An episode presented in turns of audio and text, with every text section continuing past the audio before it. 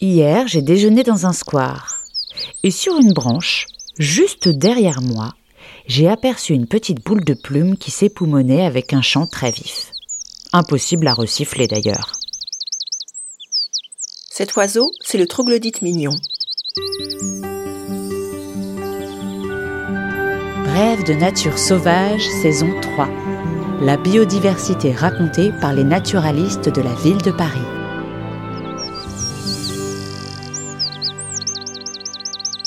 Cet oiseau très vif est le troisième des plus petits d'Europe. Il pèse seulement 8 à 13 grammes.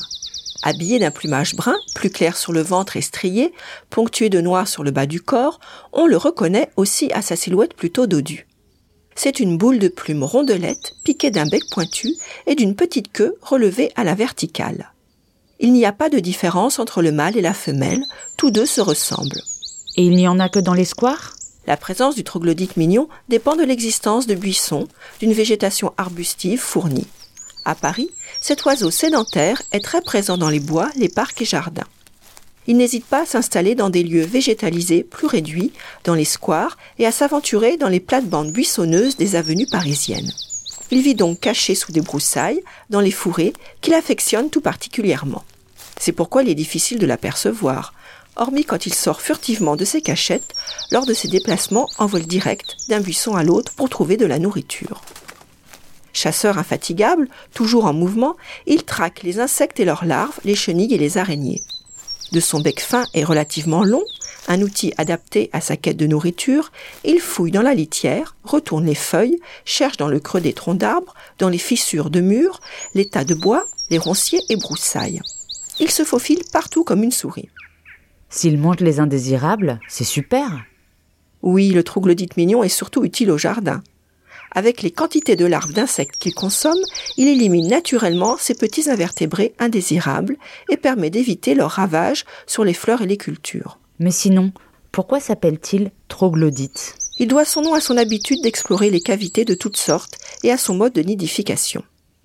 Cet oiseau construit un nid en boule muni d'un orifice latéral très typique, très souvent adossé à une paroi rocheuse ou à un mur.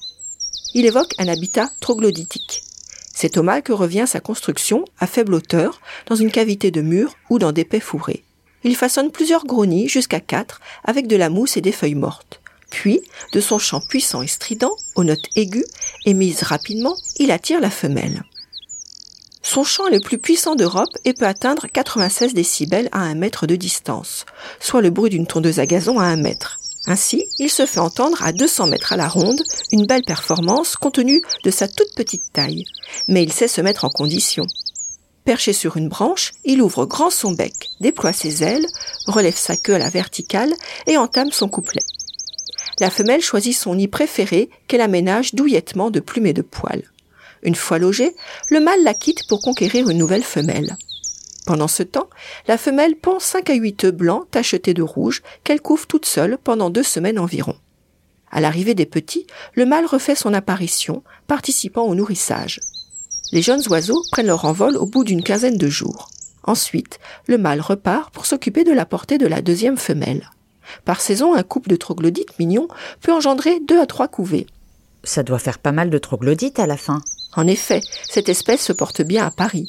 Sa population de l'ordre de 400 à 550 couples trouve dans l'environnement des lieux de nourrissage et de nidification qui lui conviennent. Comme nombre d'autres espèces, il bénéficie de la gestion écologique des espaces verts.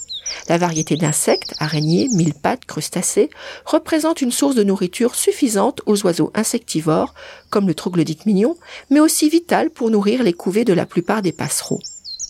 Plus la nourriture est abondante, plus les oiseaux se reproduisent et les petits grandissent ainsi en bonne santé. Soyons curieux et attentifs, ouvrons l'œil et tendons l'ouïe.